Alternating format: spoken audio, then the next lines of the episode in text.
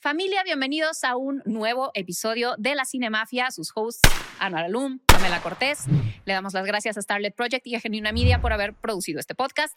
Y hoy recibimos una vez más, porque nos encantó el episodio ante- anterior que hicimos con ella, a mi maestra favorita, Dolly Malet, que viene ahora, como ya les habíamos spoileado en el, el episodio pasado de Teoría de Horror, nos va a venir a hablar sobre el libro que escribió que es sobre las princesas de Disney y los arquetipos que pues nos han marcado a las mujeres durante pues, toda una generación y lo que representa eso pues en la sociedad.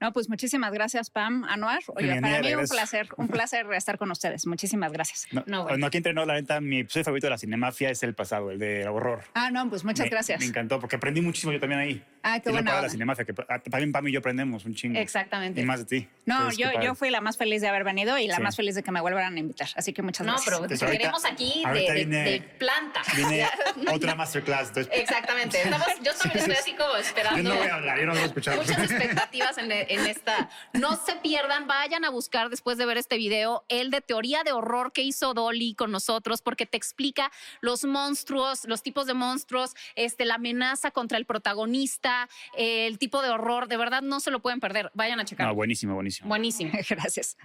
Bueno, pues vamos a empezar, mi querida Dolly. Entonces, Muy bien, Pam. este, por lo que tengo entendido, este libro se trata justamente de eso, de, de las princesas de Disney. Y parte- ¿Solo las de Disney o tomaste como, como otras, otros? este, Solamente las de relatos? Disney. Ok, Y mira, eh, les platico. eh, esta fue mi tesis de licenciatura, de hecho. ok. Entonces, cuando yo estaba pensando qué hacer de tesis, escuchaba mucho a mis compañeras decir, ay, es que Mogre Disney me echó a perder la vida porque me dijo que el príncipe azul iba a llegar y mis sueños iban a volver realidad y esto no es cierto y cómo es posible, ¿no? Entonces, yo al revés, a mí Disney me había ayudado mucho en mi vida.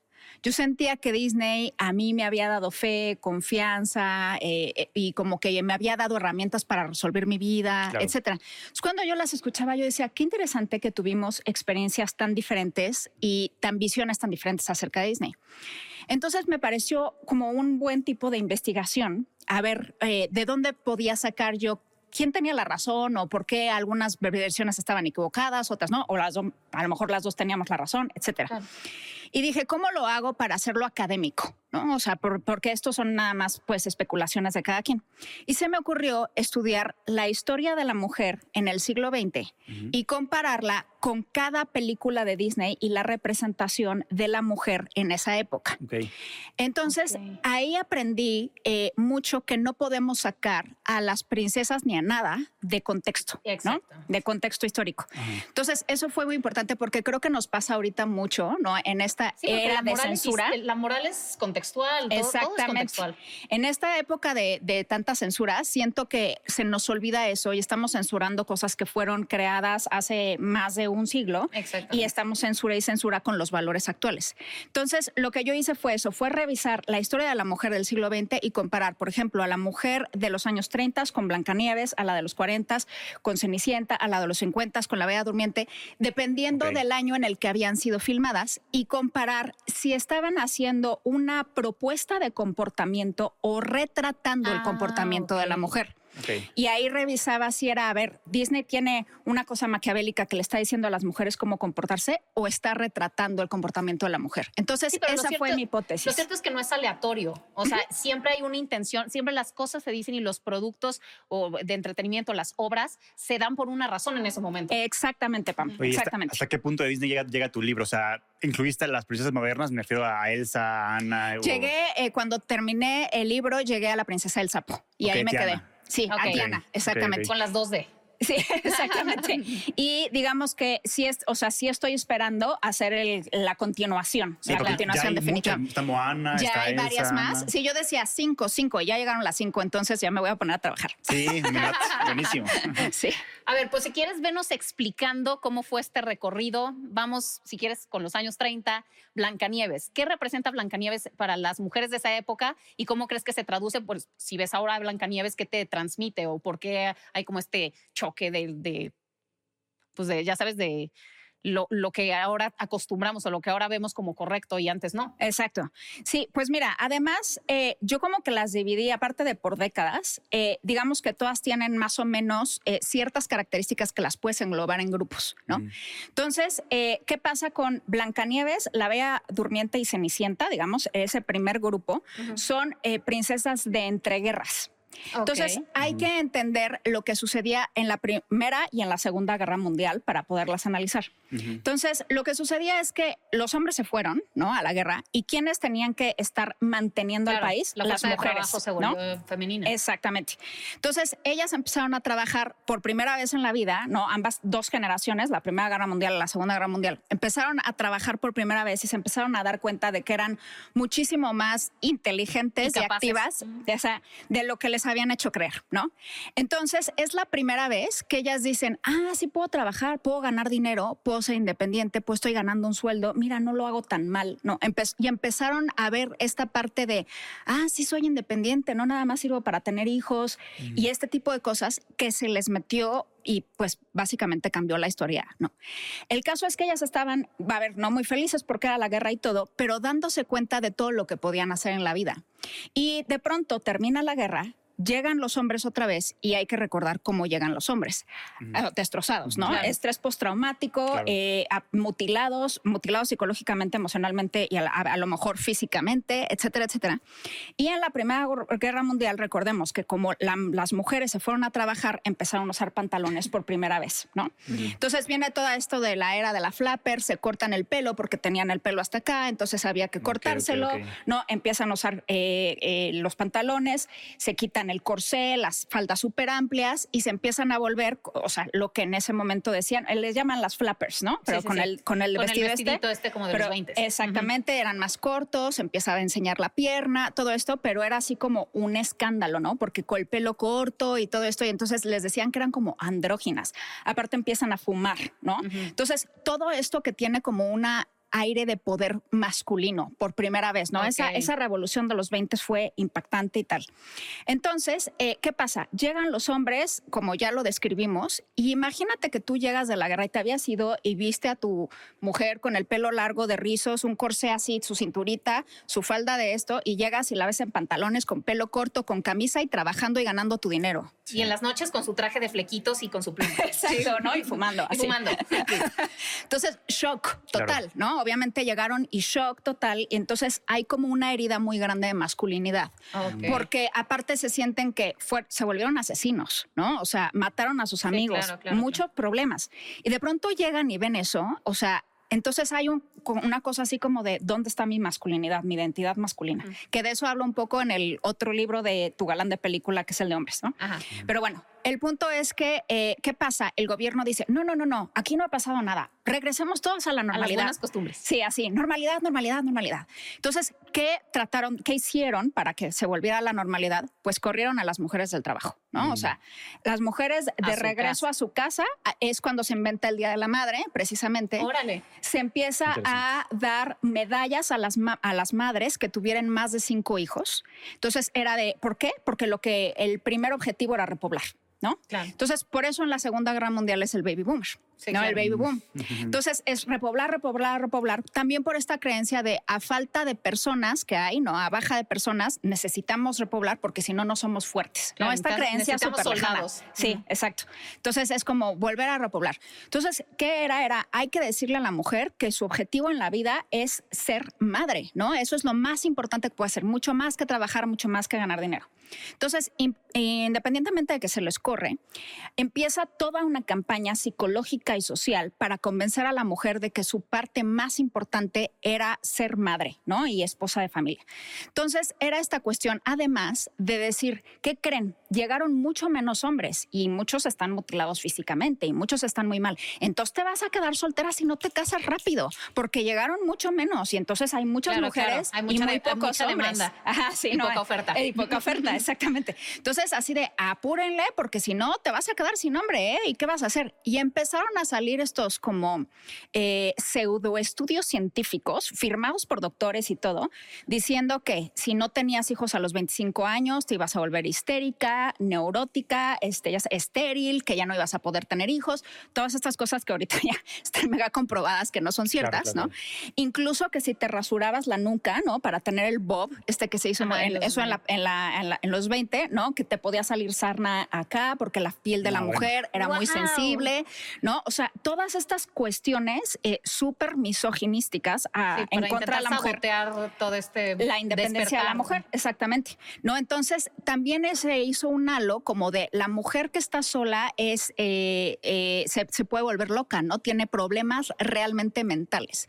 Entonces empezaron a, ahora sí que eh, hubo una cuestión de la solterona, ¿no? Entonces se creó como este estereotipo de la solterona que era alguien hasta peligrosa, ¿no? O sea, era loquita, este, porque como nunca tuvo hijos, algo le pasó en la mente, o sea, con el útero se le volteó y entonces, qué- qué o sea, o sea, todo eso lo pongo ahí como en datos, ¿no? Este, y em, pues todo eso influye que las mujeres empiezan a entrar en prisa y no quiero ser rechazada social, ¿no? O sea, aparte de que no quiero que me pasen todas estas cosas biológicas que los doctores dicen que me van a pasar y no me quiero volver loca, no quiero ser rechazada social tampoco, Claro. ¿no?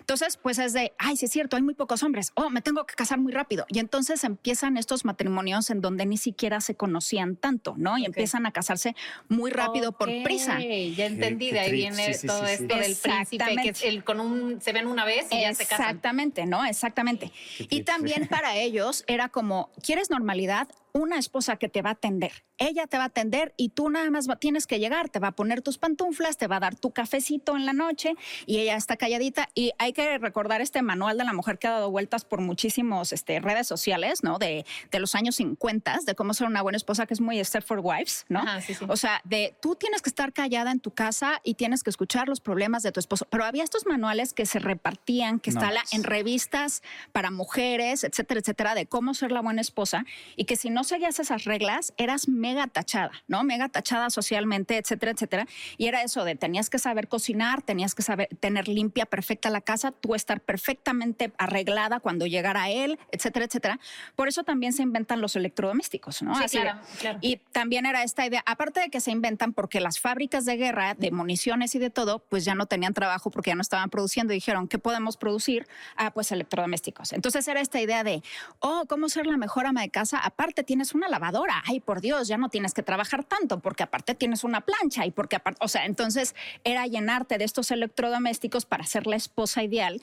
Y fue todo este lavado de cerebro para hacer esta idea de la esposa ideal. Y aquí entran estas tres princesas, ¿no? O sea, Blancanieves, que aparte, si recordamos lo que es muy importante de Blancanieves, es que cuando ella escapa para que la reina no la mate y llega con los enanitos, Los árboles, ¿no? Eh, bueno, sí, ajá, que la empiezan a perseguir y Pero, todo esto. Como haciendo homenaje al expresionismo alemán. Ah, que claro. también, o sí. sea, claro. Blancanieves y la Bella Durmiente son Sí. un súper homenaje al expresionismo alemán, ¿no? A mí eso Sí. me fascina, las Sí, sí, sí, sombras, y todo eso es claro increíble. oscuro. Lo, lo gótico y Sí, así. exacto. sí. Eh, pero eh, cuando llega con los enanitos, hay que olvidar que los enanitos no le dijeron pasa, o sea, inmediatamente. O sea, llegaron y fue así de alguien nos robó las telarañas, porque aparte, y es muy interesante que ella llega y dice: aquí hay unos niñitos que son muy sucios, seguramente no, tienen mamá. Cierto. Lo que está implicando que el trabajo de ser limpio es de la mujer, no es del hombre. Está implicando ahí el juego de rol completamente, ¿no? Es, o sea, si no, si está sucio es porque no hay una mujer, ¿no? En la casa. Entonces, ¿y quién es la sucia? La bruja. Cuando bajamos al sótano está lleno de telarañas. está- entonces, las brujas son las sucias. Tú tienes que tener todo perfectamente bien limpio. Y si no hay, bueno, es hombre, está bien. Los hombres no tienen que ser limpios, ¿no? Y lo interesante es que también llega Blancanieves, está dormida, le dicen, ay, qué bonita y tal. Pero le dicen, ah, es que si la bruja se entera de que está aquí, dice Gruñón, eh, nos puede matar. Entonces Blancanieves se da cuenta de que no la van a dejar quedarse tan fácil y les dice, pero yo sé planchar, bueno, les dice como que puedo hacer todas- todas las cosas. Soy un estuche de monerías aquí, Exacto. los voy a le- como reyes. Y sí, y dice, y sé cocinar. Y le dicen, ¿puedes hacer pastel de piña? Sí, y puchero gallego también. Puchero gallego. Ajá, Ay, sí. ya lo vas a Bravo, se queda. La cocina salva a Blancanieves. Y es lo que te están diciendo. O sea, para salvar tu vida necesitas tener esas habilidades. O sea, necesitas cocinar, No, limpiarles. Estoy mal enfocada. Mindfuck, sí. Sí, entonces era es todo esto que no nada más fue Walt Disney, ¿no? O sea, todo Hollywood, o sea, si nos podemos Exacto, analizar sí, las sí. películas Claro, de sí. esa época, pues todo Hollywood participó en esta campaña, ¿no? Entonces, por eso fue como todo esto de si tú limpias y todo, pues Cenicienta se la pasaba limpiando, etcétera, etcétera. O sea, vas a encontrar a este príncipe, ya estás preparada para atenderlo, ¿no? Y era esta cuestión que tú muy bien dijiste, Pam, de que no lo tenían que conocer tanto, no importaba. ¿no? Exacto. O sea, el punto era casarse. Rápidamente. Exactamente. Y la Bella Durmiente, por decir en qué elementos también este, comparte con, con Mira, ahí es muy interesante que eh, fue cuando eh, justamente se empiezan a inventar los electrodomésticos antes de que empiece la Bella Durmiente a filmarse. Y ahí siento yo que se retrata mucho lo de los electrodomésticos con las varitas de las hadas. Ok. Si se acuerdan, las hadas no sabían hacer nada y tienen que sacar las varitas para claro, poder claro. hacer el pastel y poder. Entonces, siento que es como un homenaje de, es como Es una una varita, es una Sí. magia, ¿no? Sí, sí, Los sí. electrodomésticos, o sea, puede ser hacer magia haciendo esto y es mucho más fácil Claro. para ti, ¿no? Y independientemente de eso, digamos que las tres lo que tienen también es un gran respeto por la autoridad. A- a- eso va a cambiar conforme pasa el tiempo. Entonces, las tres, la autoridad sea mala o sea buena, les todo lo que les digan es sí, señora. Sí, la madrastra. ¿no? O sea, sí. ajá. Entonces es, digamos, a la Cenicienta, pues todo el tiempo es sí señora, etcétera, etcétera. Las haditas que son buenas, o sea, le dicen a, a Aurora, ¿no? A la Bella, no, no te puedes casar con el joven ese, ¿no? Porque tú ya estás comprometida con un príncipe que resulta ser el mismo. Sí, sí, sí. Y ella nada más se suelta a llorar, pero nunca dice, no, yo voy a luchar por mis sueños y yo lo quiero al campesino. No, no, es así de... "Ah". Y ya, o sea, y acepta su destino, ¿no? Claro. Entonces, la autoridad también en ese aspecto era totalmente... re- La otra cosa es que también ella es, me da mucha risa porque cuando conoce al campesino, que es este Felipe, que es en realidad el príncipe, este, le dice, oh, ¿cuándo volveré a verte? Este, y Es le- que no se conocieron en un sueño. Sí, se conocían en un sueño. Y ya se querían casar. Ni siquiera se conocieron en persona. Y le dice, ¿cuándo? ¿Mañana? Dice, no, esta noche, en la cabaña del bosque. Y yo, ándale, Aurora. ya citándolo esta Rosa. noche en la cabaña. Rosa, en ese entonces, muy bien, Rosa. Muy bien, Rosa, exactamente. Sí, sí, muy bien, Aurora. No puedes revelar su identidad. Spoiler. Sí, Sí. Este, entonces, este, ¿cómo se llama? Ahí también vemos que ella es básicamente una mujer muy pasiva, ¿no? Y donde es el hombre el que tiene que poner toda la intención a la hora de buscarla, ¿no? O sea, y en realidad los tres básicamente son así. Ellas como que quedan en un lugar y ellas, eh, ellos son los que las buscan, Claro, ¿no? claro. O sea, él, se la- te dicen de Blancanieves, se la pasó buscándola todo el tiempo, ¿no? Eh, de la Cenicienta, curiosamente, no la busca él, la busca el duque. ¿No? Que yo diga, mm, me dio mi razón el príncipe, ¿no? De no irla a buscar Sí, él. exacto. O sea, que eso lo arregló Kenneth Branagh en la versión live action, Sí, que sí, va él a buscarla, ¿no? Sí, Porque claro. aquí el príncipe el bien a gusto. tráiganmela. Sí, tráiganmela, exactamente. Y eh, Felipe, o sea, también va, va él. Ahora, lo interesante también aquí es que el primero que tiene nombre es Felipe. Ah, el de Blancanieves Blancanieves Sí, no no tiene nombre, nombre. y en Cenicienta tampoco, ¿no? Y Sí. era esta idea de no importa con quién te cases, el hecho de casarte y que te lleven a un castillo, eso te va a hacer feliz. No No, importa conocerla tonto, ¿no? Es de, ah, en- bailas una canción, bailas una vez y ya te puedes estar casando. Entonces, por eso la gente se casaba tan rápido y sin tan pensar, porque había todo este romanticismo exagerado. Del amor ¿no? a primera vista y ya te casas y Es- y vas a ser para feliz. siempre. Exactamente. Ok. Sí, sí, sí. y por sí. Decir toda esta parte de la hipnosis en, este, La Bella Durmiente, ¿tendrá algo que ver con que este, puedes caer como en las garras de las brujas y dejas como que te lleven o algo así? Bueno, está muy interesante eso. Eh, siento que eh, estaba muy puesto en que las brujas eran mujeres solas. Cierto. sí. ¿no? O sea, e- era como el contraste. O sea, si tú eres princesa es porque te vas a casar, si eres bruja es porque eres sola, ya sea viuda, ¿no? Ujú. o, o maléfica, que era literalmente sí. soltera. Sí. No, y era esta cuestión como un poco de envidia que se ve más claramente en Úrsula con la sirenita, ¿no? Y También. Blancanieves también. Ajá, sí, claro. exactamente. Y en la Cenicienta, Sí, todo, clarísimo, sí. todo, esto, ¿no? Entonces, es- es- era hacer también este tipo de rivalidad, ¿no? Claro. Entre un tipo de mujer, que aparte las brujas son poderosas, o sea, son, son son eh, solas, poderosas, pero eran, estaban mal vistas, ¿no? Y, Sí, claro. y- y feas, ¿no? Por decirlo. Entonces eran como la antítesis eh, de lo que sí tenías que hacer en ese entonces. Sí, sí, sí, sí. Y a lo mejor, o sea, más bien la hipnosis era, no sé, yo más bien lo digo que con, con Úrsula, por ejemplo, el hecho de quitarle la voz, Ah, ¿no? sí, que ahorita sí, sí. entraríamos ahí, pero es el, el quitarle la voz a la otra, ¿no? A como a tu némesis o a lo que, en- esta rivalidad. Entonces, sí. Ok. Bueno, esa es la primera la parte. primera etapa. Muy bien. Exactamente. Vamos con la segunda. Por favor. Estamos así de que No está cabrón. La segunda parte, pues, es que viene la revolución sexual. ¿No? Entonces, ¿qué es ¿Estos lo ya que son 60 Sí, exactamente. O sea, hubo una gran parte en Disney donde no se hicieron películas de princesas, ¿no? O sea, por muchas razones en la historia de Disney, pero Sí, hasta... como des- Bambi, Robin Hood. Sí, todo eso, ¿no? exactamente. Entonces, después de la Bella Durmiente pasa mucho, mucho tiempo, o sea, y pasa toda la eh, era oscura de Disney, donde Walt Disney se muere, etcétera, etcétera, y pasa mucho tiempo en que vuelvan a ser una princesa, que es hasta la Sirenita. Entonces, eh, la Sirenita es 89, o sea, ya es, o sea, ya Ah, guau, pasó, No, pero sí pasó muchísimo. mega tiempo. pasó exactamente la, la, ya la- y también ya había pasado la revolución sexual, pero no se había hecho un retrato de.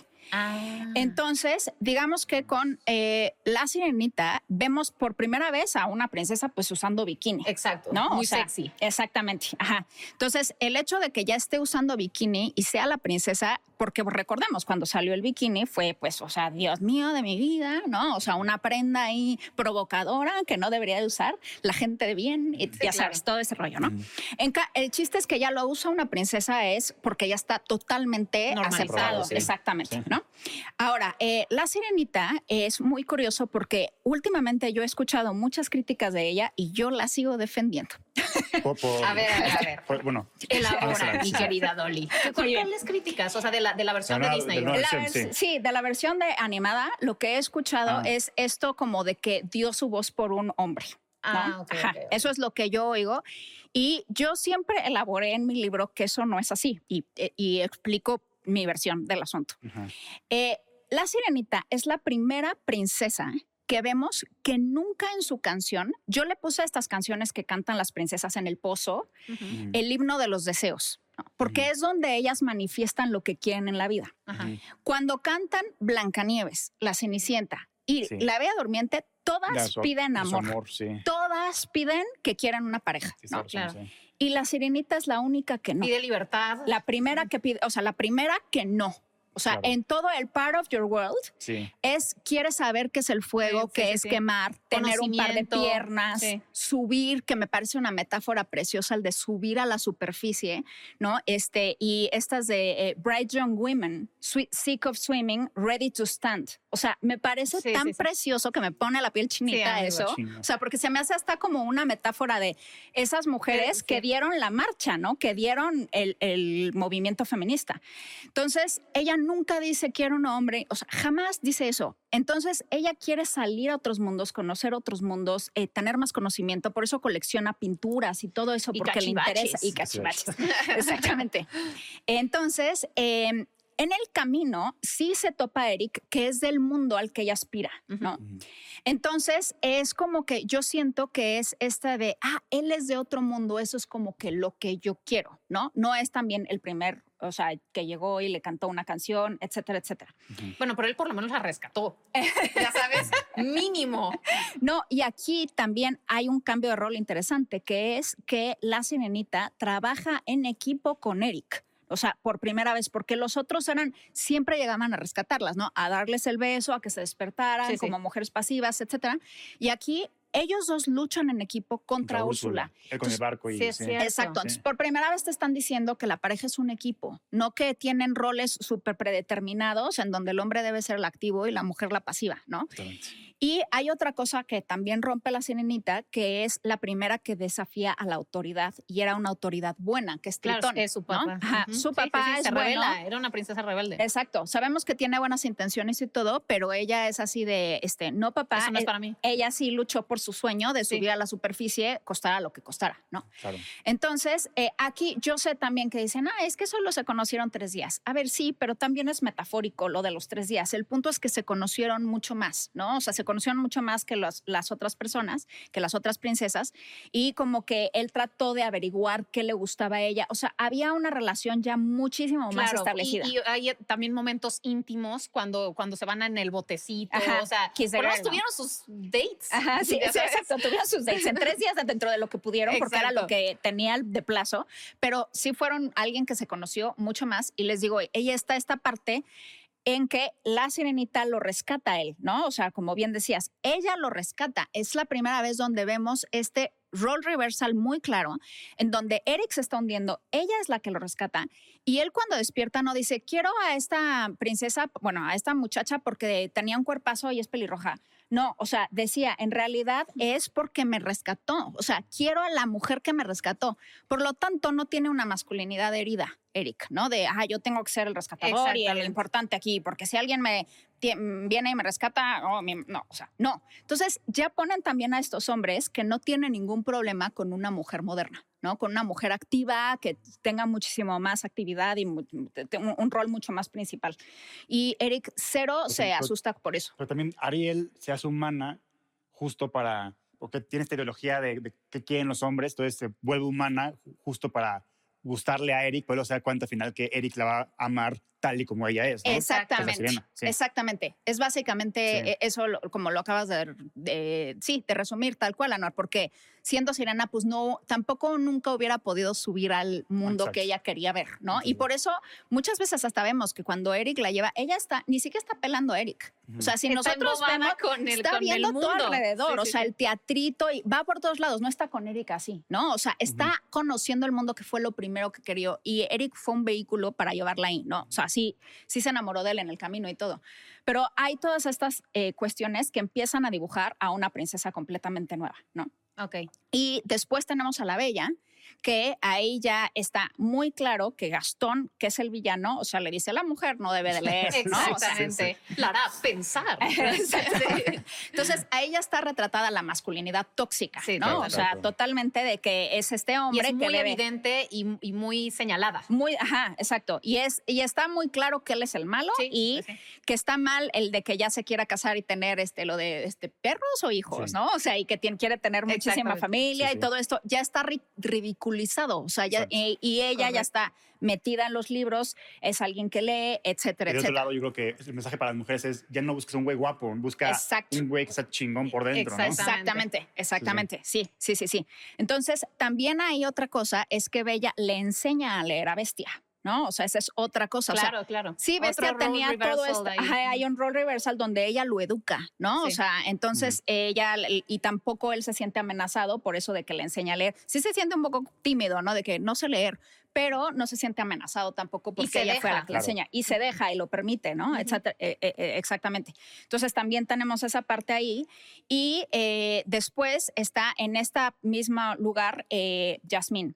Y las tres tienen en común que las tres quieren ir a otros mundos. Claro. O sea, Sí. las tres en Las su tres son canción, rebeldes. exactamente, lo que quieren es conocimiento, viajar, ir a otros mundos, conocer otros lados. Eso es lo que las definía a las tres, así como a las otras tres las definía el querer una pareja, ¿no? Entonces, ellas tres son las que quieren ir a otros mundos, viajar, etcétera, etcétera. y también por eso Yasmín se enamora de Aladdin, ¿no? Porque la lleva en la alfombra y como a conocer otros mundos, Sí, que- etcétera, No, y etcétera. pues también aquí hay un, o sea, el tema, de las clases sociales. Sí, sí. Exactamente. Sí, que dinero O sea, que ya no- no, que no, no- importa, no importa, que te sí. cases con el príncipe, el duque, que- a- el a quien ya- ames, vale madre qué familia sea, Exactamente. vale madre todo. Exactamente, Sí, sí. cuando antes era como muy importante esto del apellido y con sí. quién te estás Y tenía que ser casando. un príncipe. Aquí, Sí. es un, aquí es un pepenador, un mendigo. Exactamente, o sea, ¿no? Un diamante en bruto. Un diamante en bruto. Y es muy interesante también que esta generación que sería, digamos, de princesas, que sería la X, es la primera que empieza a discutir con la autoridad, como ya dijimos, y otra vez igual el sultán, ¿no? O sea, lo convence Yasmín de, a ver, no, papá, esto no es lo que quiero, etcétera, etcétera.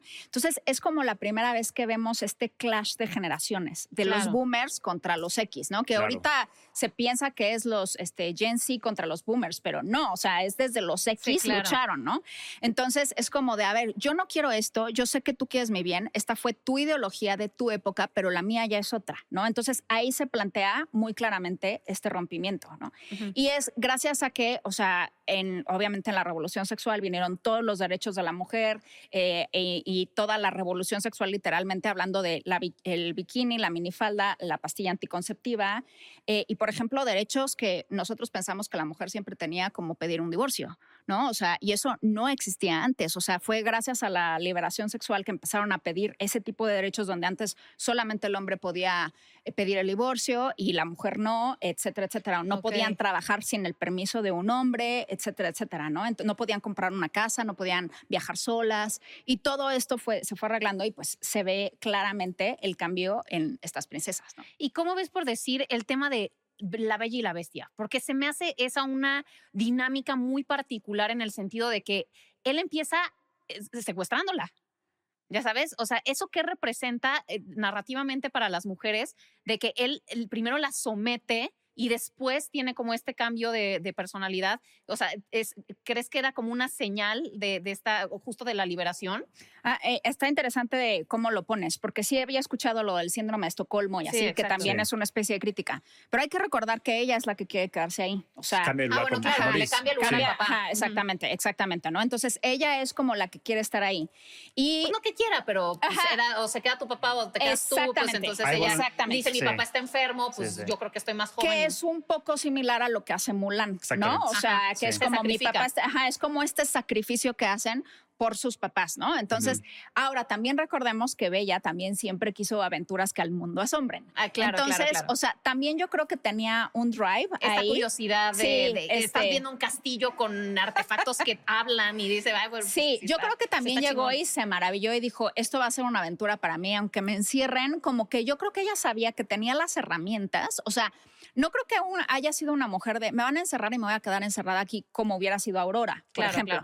Yo creo que ella sabía que tenía todas estas herramientas de, que, de que iba a poder salir. Yo creo que ella sabía que tenía muchas más herramientas que el papá y por eso se queda. Eh, confía en su propia seguridad, en sus propias herramientas, en su propia inteligencia y por eso no, yo creo que no es de, ah, que me sometan. No, al contrario, es de, me voy a hacer la que voy a estar aquí encerrada y yo sé que voy a salir. Y por eso desde un primer momento le pone límites a la bestia. o sea, esa es la cuestión. Sí, de no voy a cenar, ¿no? Y ahí le está poniendo límites. Ahí vemos que sumisa y sometida, pero ¿en qué momento? Jamás. Nada más porque la encerraron, no, pero una cosa es la libertad física, pero Bella siempre tuvo libertad mental aquí. y es lo que están hablando de las mujeres. Ya la libertad ya está aquí. Por más que las encierres, por más que les hagas, ya su chip cambió. Y eso es lo que podemos ver también, en Yo justamente había leído toda esta crítica de la Bella y la Bestia, del síndrome de Estocolmo, que cómo era posible. Además, bestialidad, este, ya sabes, algo muy perturbador. Al, principio, cuando está caminando la Bella antes de entregar el libro, está leyendo a Aladín. Dice que es su libro favorito. Entonces ya venía con el chip de que estoy buscando un Aladín.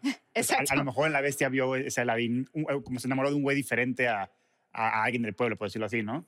No, y les digo, a mí lo que me interesa mucho de esa relación, que no se ve en la crítica de lo del Estocolmo, es que, o sea, ella siempre puso límites. Para nada estaba temerosa y diciéndole a la bestia, sí, bestia, lo que tú digas. Nunca la sometió. O sea, veamos eso. Ella siempre puso límites y dijo lo que quería hacer y lo que no quería hacer. Y realmente el que estaba aterrado era, bestia. o sea, bestia no sabía ni cómo tratarla ni qué hacer y todos le aconsejaban y él es así de, ¿qué onda con esto? Que es más bien una cuestión de los hombres que se confundieron con la nueva mujer. Porque en esa época también, o sea, hubo muchos hombres que yo creo que sí están relativamente retratados en Bestia, en donde empezaron a ver a la nueva mujer y no sabían cómo tratarla. O sea, ellos tenían esta idea de la mujer antigua, de la mujer que era su mamá, y los educaron de, ah, las mujeres son como tu mamá y las tienes que tratar así. Y de pronto llega una mujer con pantalones y como con este cuestiones intelectuales que ha leído, que sabe, que todo, y pues los hombres así de, ¿y ahora cómo la trato? No, no, no tengo idea de qué hacer, y le, les pone límites y les dice qué hacer, y los hombres, entonces yo creo que este eh, como que se sacan de onda está un poco retratado en Bestia, o sea, de que es una nueva mujer y que no saben cómo tratarla, y tienen que estar viendo ahí eh, cómo, cómo llegan a un acuerdo, ¿no? O sea, no, y al final ella lo defiende frente a todo el pueblo, al final ella lo salva. o sea, sí, el papel es. Y él se vuelve muy vulnerable. O sea, ella es la, como tú dices, la que lo está defendiendo y él está totalmente en vulnerabilidad y de, en depresión, ¿no? Cuando normalmente esos, esos roles eran al revés, siempre otra vez como la vea durmiente pasiva y él defendiéndola. Entonces, aquí también tenemos este cambio de rol pero ahí sí los electrodomésticos dieron la batalla chingón. en, en, esta, en esa generación también seguimos amando a los electrodomésticos. sí, Sí, exactamente. Entonces, sí, eso es como el retrato básicamente de ese cambio abismal en donde ya hay un, eh, digamos, este, pues, eh, un clash de generaciones, ¿no? Eh, y se retrata claramente a la nueva mujer y las nuevas expectativas. Porque, ¿qué sucedía? Que, o sea, de el pasado de las mamás que se casaban para toda la vida, ¿no? Aunque te fuera mal, o sea, era tu cruz, eh, ni modo, este, o sea, si te iba mal en el matrimonio tenías que seguir casada y era como mal visto, aunque ya estuviera el divorcio puesto, estaba mal visto, etcétera, etcétera. Y las nuevas mujeres era de, yo quiero esperarme a casarme antes, voy a viajar, antes voy a estudiar, antes voy a conocer otros mundos y quizás en el camino me case, ¿no? O sea, pero es como ya totalmente distinto a crezco y me caso. ¿no? O sea, incluso el proceso que, eh, de cómo se da la relación entre la bella y la bestia es largo. O sea, ella, ahí es más largo. Muy es bien. muy largo. O sea, es, es como, y, es este como lucha de, de, posiciones, de, eh, o sea, él se siente amenazado y ella lo come, y ella es dulce, y, o sea, es ahí sí se llegan a conocer muy bien. Sí, exacto. Sí, ahí sí, ahí sí no hay nada de que no Sí, o sea, ya cuando están enamorados es porque incluso aunque él sea una bestia, ella ya está enamorada de él por lo que es. Sí, sí, sí, exacto. Que ya es esta canción de There's Something Sweet. Ajá, exactamente. Ajá, exactamente. Entonces, sí, como que ya se conocieron ahí bastante tiempo. Pero luego viene la otra etapa que es muy interesante, que es la de las princesas solteras. Y esa también es una etapa muy interesante porque lo que sucede es que en los años 90 se hizo un estudio en el que se descubrió que era la década donde había más solteras. Hasta ese momento había habido, ahora sí que más solteras en el mundo. Y empezó a entrar la preocupación, así de, oh, ¿cómo? ¿No? Pero era esto, era de, yo me voy a casar hasta que haya hecho esto, esto y esto y esto. No, no, no. a la encuentro, o sea, si me voy a casar, que encuentro un hombre que me valga la pena y no voy a ir con el primer pelado que se Exactamente. Cuando en realidad en las generaciones anteriores muchas mamás se casaron y ni siquiera acabaron la carrera, ¿no? Aparte tenían carreras muy específicas de mujeres, Secretaria bilingüe. Sí, exactamente. sí, sí, como específicamente, ¿no? Desde traductora y como maestra de kinder, este, pedagoga, ¿no? Así como cosas así. Y a veces ni terminaban la carrera y ya se estaban casando, ¿no? Y aquí después las, o sea, las hijas de estas mujeres dijeron, no, a ver, sí me, sí me quiero casar, pero voy a hacer esto y esto y esto y esto. Y como tú dices, tengo una lista de cómo quiero que sea mi hombre, o sea, no con el primero que llegue. Entonces, eh, en los noventas empezaron a ver que, o sea, mujeres de treinta y tantos años seguían solteras y dijeron, oh, preocupación, Dios mío, eh, la natalidad y todo esto que le preocupa tanto al sistema, ¿no? Entonces, por eso empiezan a salir estas series de televisión como Sex and the City. Es muy típico que Sex and the City, o sea, más bien es muy evidente, Sex and the City sale como un reflejo de lo que estaba sucediendo con las mujeres de esta época, que eso aparte eran en sus treintas, etcétera, etcétera, y que ya tenían, como tenían una vida sexual activa, etcétera, etcétera, no era esta cuestión de, ah, te tienes que esperar hasta el matrimonio y entonces pues, pues te casabas muy joven, por lo mismo, ¿no? Entonces, eh, pues Disney también lo refleja, ¿no? ¿no? Exactamente, Pocahontas, es la primera. Ok. Sí, Pocahontas es la primera eh, princesa que queda soltera, ¿no? o sea, y yo me acuerdo, en esa época era así de, ay, qué triste, ¿por qué no se quedó no con Sí, yo también pensaba lo mismo. Como, ay, hubiera regresado por ella. es la única hasta la fecha que tiene dos príncipes, ¿no? Tal cual. O sea, Pocahontas. ¿A qué te refieres con dos príncipes? ¿Por la segunda ah, por la segunda parte. Ah, es que la segunda ya ni Es que no la cuento. Ah, ya. esa que, yo no la cuento, te referías a Cocoon. Pero, sí, a Cocoon. No, no, o sea, fuera de ella no hay otra película de Disney que tengan otra pareja que no sea la que vimos en la, ah, en la primera película. porque como es soltera, le pusieron a otro, ajá, que pues en la historia de Pocahontas, eh, eh, según esto así es, claro. ¿no? Entonces, ajá. Pero bueno, la segunda no la cuento. pero bueno, en, en la primera, o sea, sí se queda soltera y fue como un final súper inesperado porque estábamos muy acostumbrados al romance de Disney, ¿no? O sea, de que terminan juntos y ese era el final feliz. Finalmente se seguía teniendo, ¿no? A pesar de todos estos cambios que vemos en las princesas, ese final estaba todavía establecido. Y llega Pocahontas y rompe con eso, ¿no? Y en realidad eso es lo que yo digo, ese es el final feliz, porque hubieran sido súper infelices juntos, John Smith y ella, porque tenían valores completamente diferentes. culturales irremediable ahí. Exacto. Y entonces ahí es donde te empiezan a enseñar a pensar, ¿no? A las, a las niñas que ven esas películas, es de, a ver, analiza si realmente ese hombre, por más guapo, sexy y, y que tengas una química espectacular con él, te, o sea, te puede hacer una pareja, ¿no? O sea, Claro. si realmente él es cazador y tú eres ecologista y él ha matado y tú no, o sea, no comes ni un animal, pues, o sea, Sí. imagínate, ¿no? Al O final sea, tienes que aceptar que pertenecen a mundos distintos. Exactamente. Y eso sea, es lo que pasa en Pocahontas. Sí. Él se regresa a su lugar y ella se queda con su tribu y así Sí. es. Sí, y es porque también ella lo decide, ¿no? O sea, es así de, no, se da cuenta que no pueden hacer pareja por más enamorados que estén. Y entonces ahí es donde ya entra mucho más coco, ¿no? De Sí, pensar qué pareja quieres y si te También sirve. como un, un homenaje a Romeo y Julieta también, ¿no? O sea, bueno, misma fórmula, ¿no? O sea, de que un amor Sí, sí, no sí. correspondido. Más bien guerra un amor dos naciones- prohibido. Un amor prohibido, prohibido, por dos clanes Por que. Y, que y al son final, por todo enemigos. esto, no pueden Ujú. acabar juntos. Sí. ¿no? Aunque al final se supone que el papá ya lo podía aceptar. O sea, pero en realidad es que Entonces, ella le no salva quiere. la vida al, al jefe, ¿no? Exactamente. Sí. O sea, ya medio estaban en, en paz, ¿no? Sí. Sin embargo, ella es la que decide no, o sea, no irse con él, ¿no? Entonces ya está esta cuestión de cuestionarte un poco más y que no él también, no el primero porque sí se enamoraron y todo, pero incluso a veces el amor, ¿no? No, no te va a convenir nada más porque estés enamorada. Exactamente. ¿no? O sea, tienes que echarle más coco y eso es muy padre de Pocahontas, ¿no? Entonces, ella, o sea, decide, ¿no? Como es como soltera por elección. Sí, claro. Entonces, ajá, entonces eso es- está muy padre. Después está, pues, Megara. A mí me encanta Megara porque es la primera fan fatal. Sí, ¿no? es genial. Una cabrona. Es sí. genial. Sí. Sí, Y, eh, astuta, Sí, sí. viva, este. Sí, exacto, sexy, ¿no? muy También sexy. utilizando como Y toda su también un sensualidad poco, para un poco conquistar. como traicionerona. Sí. y- porque ella sufrió, Sí, sí, ¿no? sí. En la vida. Como este, si fuera cine noir, literalmente. Sí, tal totalmente es la- la fan fan fatal. fatal. Sí, Sí, sí. totalmente fan fatal. Y aparte podemos como que concluir que es mayor que Hércules, ¿no? O sea, Hércules es como inocente. sí puede ser. Está Sí. muy joven y Sí, como sí. que ella ya vivió su vida, ¿no? Sí.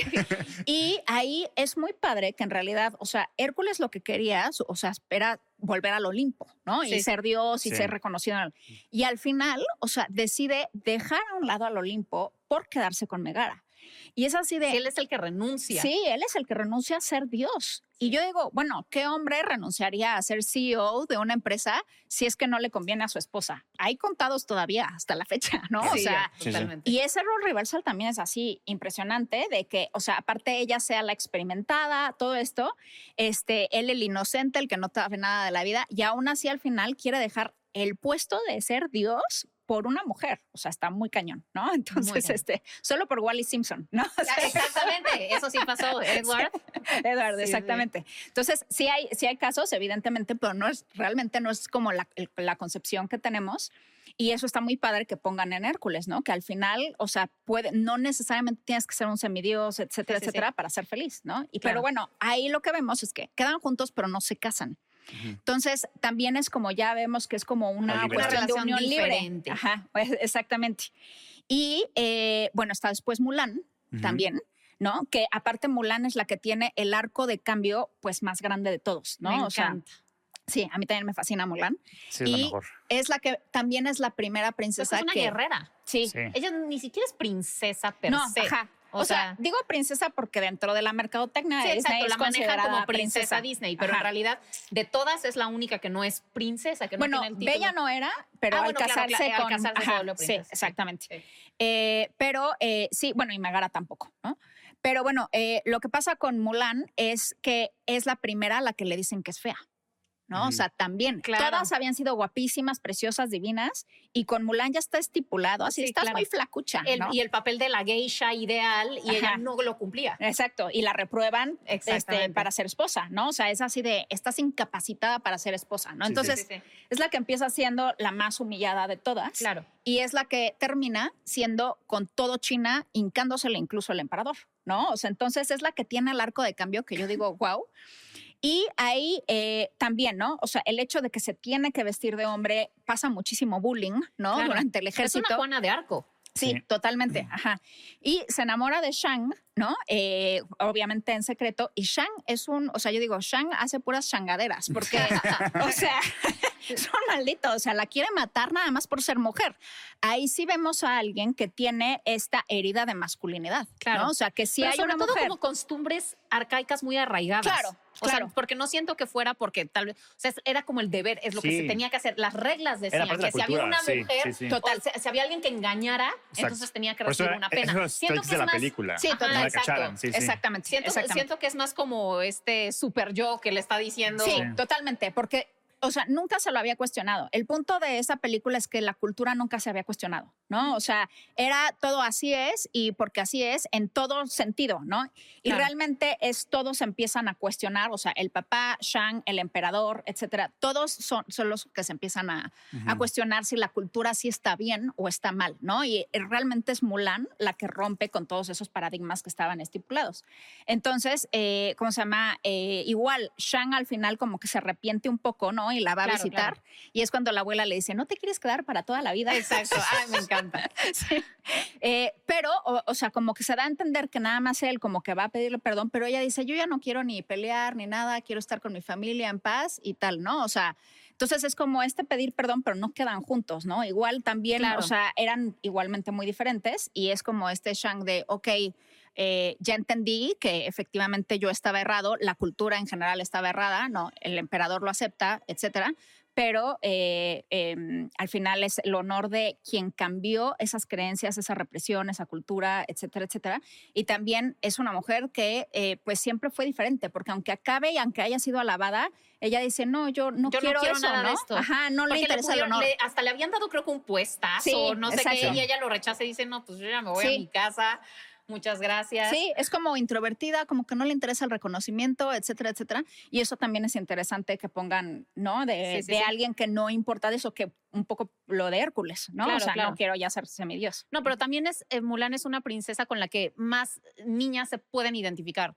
O sea, justo por el hecho de, o sea, nadie es perfecto. O sea, nadie era como, nadie es Blancanieves y la Bella Durmiente y Ujú. este Cenicienta. Digo, Cenicienta, pues te la traían como en un muy mal estatus. Ujú. Pero, este, pero, o sea, todas efectivamente eran bellísimas y, y, y, pues muy aspiracionales. Sí.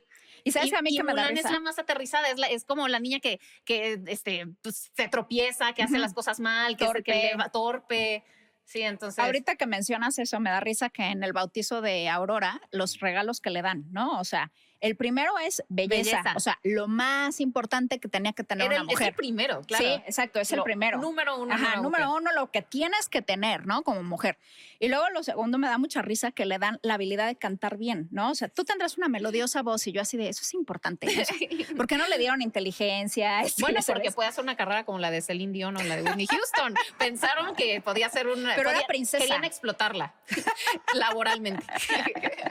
Sí, ya tenía, digamos, como su destino marcado, Sí, porque claro. pues y, y se iba a casar y todo. Entonces, era más bien esta herramienta para entretener como al hombre, claro, ¿no? hombre, sí. O sea, ya nunca vamos a saber cuál fue el tercero, ¿no? Pero, pero sí era esto como que era muy importante de ser un objeto de agrado Claro. a los demás, cuando, y Mulan, pues no puede, ¿no? O sea, Claro. no puede hacer Seguro todo le hubieran esto. dado la habilidad de cocinar grandes manjares. y Exacto, cosas seguro, así. seguro, También diciendo que es igual, es muy digno también dedicar una vida a ayudar a tu familia, ¿no? También puede ser un mensaje de Mulan, ¿no? Como, como ella vio, ve por su papá. Exactamente, Sí. Claro, sí, claro. Exactamente, sí. Sí, sí, sí. Entonces, eh, y después tenemos a, a Jane, que también, o sea, ay, mira, ahorita volteé y dije, ay, se, te- se pareces a Jane. Me Tom". parezco a Jane. Sí, como que te vi. Yo, Yo, yo tenemos a Jane. Pocahontas. Este, ¿cómo se llama? Y bueno, ella otra vez ahí hay un role reversal importante. Ella es súper intelectual, es científica, ¿no? Y trae todos estos conocimientos. Y cuando encuentra a Tarzán, Tarzán es muy emocional y muy sensorial, ¿no? O sea, en el momento en que ella- él, él se le acerca y la quiere tocar, pero él, o sea, lo ve como es algo natural, es Sí, claro, para lo que él vive. Y ella está con esta cuestión Con un estos poco códigos ya, pues, introyectados de. introyectados de represión, de rep- sí. ¿no? O sea, que aparte es de la época victoriana, etcétera, Exacto. etcétera. Entonces, lo vemos también en los guantes, en el vestido hasta acá, en su Sí, sí. chongo, como que camina con dificultad. No, no, no, no, hombre salvaje, bueno, Sí, hombre salvaje, exacto, sí. ¿no? O sea, y él ya aparece ahí con un taparrabos todo sexy cuerpazo y pues como que Jane se empieza a incomodar, Sí, ¿no? sí, sí. obviamente. Pero, ah, ¿cómo terminan? O sea, termina, el papá ahí es el que le dice, ¿no? Ahí es como que ya tenemos una generación de papás que ya entendió a los hijos y ya no este pleito y es así de, ¿tú qué haces regresándote a Inglaterra? Tú perteneces aquí, ¿no? Exacto. Y la convence de que se quede y entonces la vemos ya con el pelo suelto, un top, la sí, faldita, sí. exacto. Exacto. Y como en las lianas, ahí con Tarzán, ya totalmente libre, ¿no? Y es como, es libre de los prejuicios que traía. ¿no?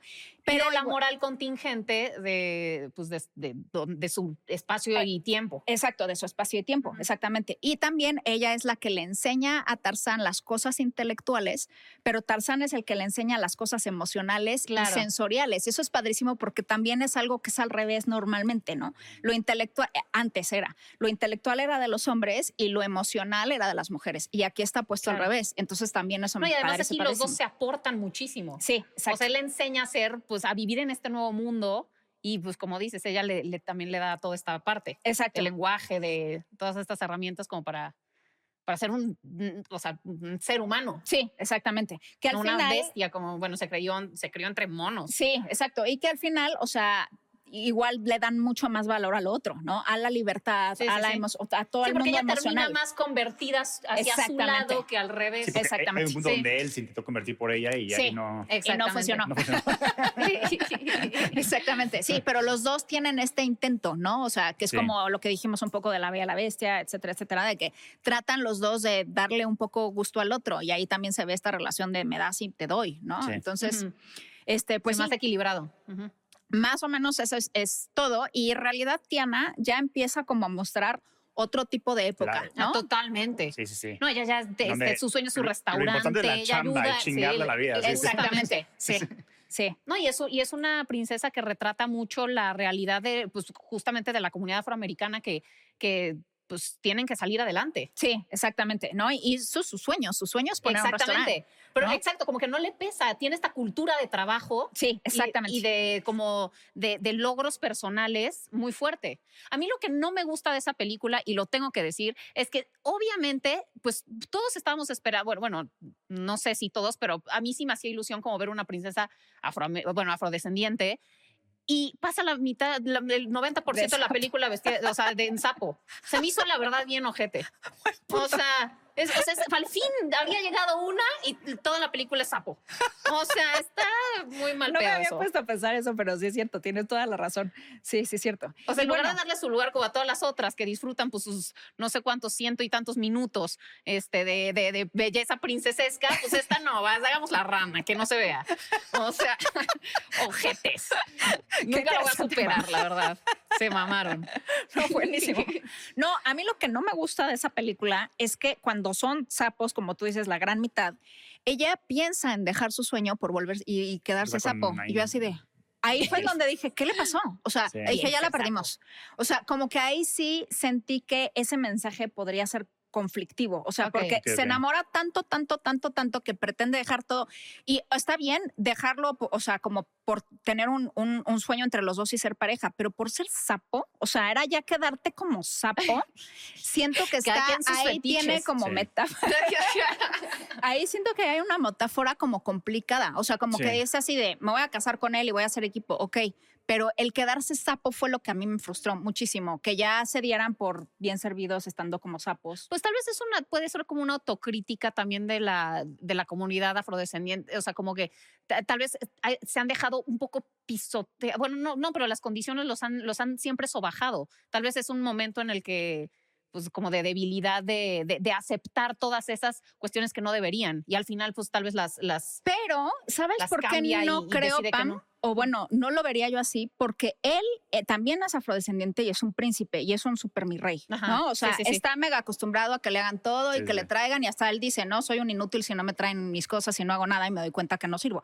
Entonces, sí te ponen como esta cuestión de igual es un príncipe él y todo este tipo de cosas, ¿no? Entonces, y los dos ya están como para quedarse como sapos. Entonces yo así de, "Mm, eso no me convenció. ¿Viste Pero bueno, Shrek? Ah, pero es totalmente distinto. ¿no? sí, no, no, totalmente. está esta nueva ola de Disney que es como tipo Brave o Frozen o Moana, que ya ni siquiera el príncipe está en la ecuación de la historia. Exactamente. Sí, sí, sí. Ah, ese fue ese parte, nuevo cambio, sí, ¿no? Ese nuevo cambio total que empieza mucho como sí, con Frozen, Frozen, Sí, exacto. ¿no? En el que el, el beso de amor es realidad, el amor es entre las hermanas, Hermanas o- o, exactamente. Brave entre mamá e hija. Exactamente, sí, exactamente. Sí. Y eso es muy padre porque también Brave ya rompe ahí con que era, estaba disfrazado de ser madrastra, ¿no? Y entonces todos sabemos que, o sea, psicoanalíticamente hablando, eran las mamás, pero se disfrazaba para no ser tan fuerte el mensaje y era madrastras. Pero aquí es literalmente la mamá, ¿no? Claro. Con la que ya pelea y tiene un choque muy fuerte como en Red, que también es buenísima, Sí, Red, sí, que sí, me encantó. Ajá. Entonces ahí es esta de, de Brave, sí es justamente como la lucha con la mamá y también es así, ¿quién es la antagonista, no? Porque, Claro. o sea, las Son dos... más multidimensionales los personajes. Exactamente. Y, y- y ya están centrados en otro tipo de relaciones. O sea, ya la Exactamente. relación amorosa ya no es la prioridad. Exactamente. O sea, hay relaciones familiares que son más, que, que te pueden marcar más, que te pueden significar ot- o sea, que- otras cosas. Y también lo que me gusta mucho de Frozen es que te ponen a las dos, que son los dos arquetipos de mujer, eh, digamos, más opuestos, por Sí. decirlo de alguna forma. Y las dos son princesas, bueno, Elsa se va a volver reina, y las dos están bien, ¿no? O sea, y eso es lo que, esa es la conclusión de mi libro. O sea, yo en, en cada capítulo puse un test para ver, eh, digamos, qué princesa eres, ¿no? Pero me descubrí, me, mm, ahora sí que sí, descubrí al a irlos contestando que te salen, porcen- a mí me salieron porcentajes de todas las princesas. Y al final ya puedes sumar como tu 100, ¿no? Y eso es lo que me iban eh, escribiendo y dije, claro, es que lo que pasa es que todas tenemos algo de todos porque es nuestra historia, es la historia de la mujer. Entonces, todas tenemos algo de Blancanieves, todas, o sea, por más que seas Mulan, tienes algo en que te puedes empatizar con Blancanieves y por más que seas Blancanieves, te puedes empatizar en algo con Mulan. Y al ir respondiendo esto, como que yo me fui dando cuenta y dije, wow, porque estamos acostumbrados a que el sistema nos hace como lo de las brujas, o sea, como pelear un poco, ¿no? Es así de, o sea, que las Mulans... antagónico. Ajá, que las Mulans digan, ay, este, esta niña se casó y perdió su vida casándose porque era tan lista y tenía un título, pero ahorita ya solo se dedica a cuidar hijos y qué flojera y los niños no la dejan. Y la Blancanieves puede decir de Mulan, ay, Mulan, pobrecita, o sea, nadie la pela, está bien Claro. fea, qué horror. Sí, sí, sí, o sea, y este como antagonismo que sigue a, a veces perpetuándose entre mujeres en lugar de haber sororidad. Exactamente. Y en No, y que realidad... todo, todo- o sea, cada, las decisiones son válidas. Exactamente. Si yo, si yo decido quedarme y cuidar a mis hijitos, es igual de es un sueño igual de válido que tú Exactamente. quieras salir a partirte la madre en el mundo y tener tu Totalmente. restaurante. Sí, sí. Esa es mi conclusión. Sí. O sea, el la cuestión es que antes no había opciones para las mujeres. Exacto. Ahorita tenemos todas las opciones del mundo. Puedes ser quien tú quieras. O sea, puede ser Blancanieves, puede ser Mulan, puede ser Megara. O sea, y todo está bien. Entonces, el chiste es que tú seas quien quieres ser, ¿no? O sea, y que tú elijas Exacto. con total libertad y está bien todos los roles, ¿no? O sea, entonces, y ver hacia atrás las películas y decir, pues pertenece, o sea, pertenecían a cierto contexto histórico, pero igual es, eso es lo que a mí me hace feliz. Exacto. Y esa es la ventaja que tenemos, que ahorita, o sea, la verdadera ventaja y maravilloso que nos trajo el feminismo es que podemos ser quienes queramos ser. Y es válido, como tú dices, ser desde Blancanieves, ser Mulan y todo. Y el chiste es decir, si tú quieres hacer eso, hazlo, ¿no? Go for it Sí. y disfrútalo y no quieras hacer otra cosa porque te lo están diciendo, porque ahorita también estamos en el otro lado de, ah, no trabajas, estás muy mal porque no estás trabajando. O sea, no, pues, si no quiere trabajar y quiere dedicarse a cuidar a sus hijos, perfecto. Esa es, esa es la Sí. libertad que tiene, ¿no? Y lo puede hacer adelante. Entonces, esa es la cuestión. Ahorita tenemos todos estos arquetipos de princesa que es, puedes elegir la que tú quieres. Antes, piensa en tu abuelita o tu bisabuelita, no había opción. Era lo que tenían que hacer y no había forma. Ahorita puedes hacer lo que quieras y sí, Disney se va, o sea, lo va mostrando y sobre todo en Frozen es muy claro porque están las dos princesas y las dos nos caen perfecto y las dos están increíbles, ¿no? Sí. Y son hermanas y se aman. Entonces, eso está muy padre porque siento que ahí se empieza ya a manejar esta sororidad de Claro. puede ser lo que tú quieras hacer, ¿no? Sí. No, y pues Disney ha evolucionado muy bien. y en ahorita ese ya el siguiente sentido. paso es te, que te puede gustar lo que te quiera, que te, puede, lo que te guste, eh, vale madre. sí, Sí. exacto, exacto, Sea exacto. niña, niño, Sí, después ya- blanco, ya, rojo, salió una vale re- madre, relación entre un humano, una licuadora y ya, así, Sí, pues así ya, pues Eso este, es Los electrodomésticos. este, vuelven los electrodomésticos. Sí, exactamente. Ay, Dolly, pues Pero- muchísimas gracias, de verdad. Fue un bueno. viaje por la historia no, sí está cañón. este, de la mujer increíble. Siempre Sí. te aprendemos muchísimo, te Sí, sí, agradecemos que estés aquí con nosotros. Este, y bueno, pues por allá espero que hayan aprendido bastante con Dolly. Eh, nos despedimos. Anual Alum, Pamela Cortés, Dolly Malet. Muchas gracias. Nos vemos en la próxima edición de La Cinemafia. Síganos, comenten.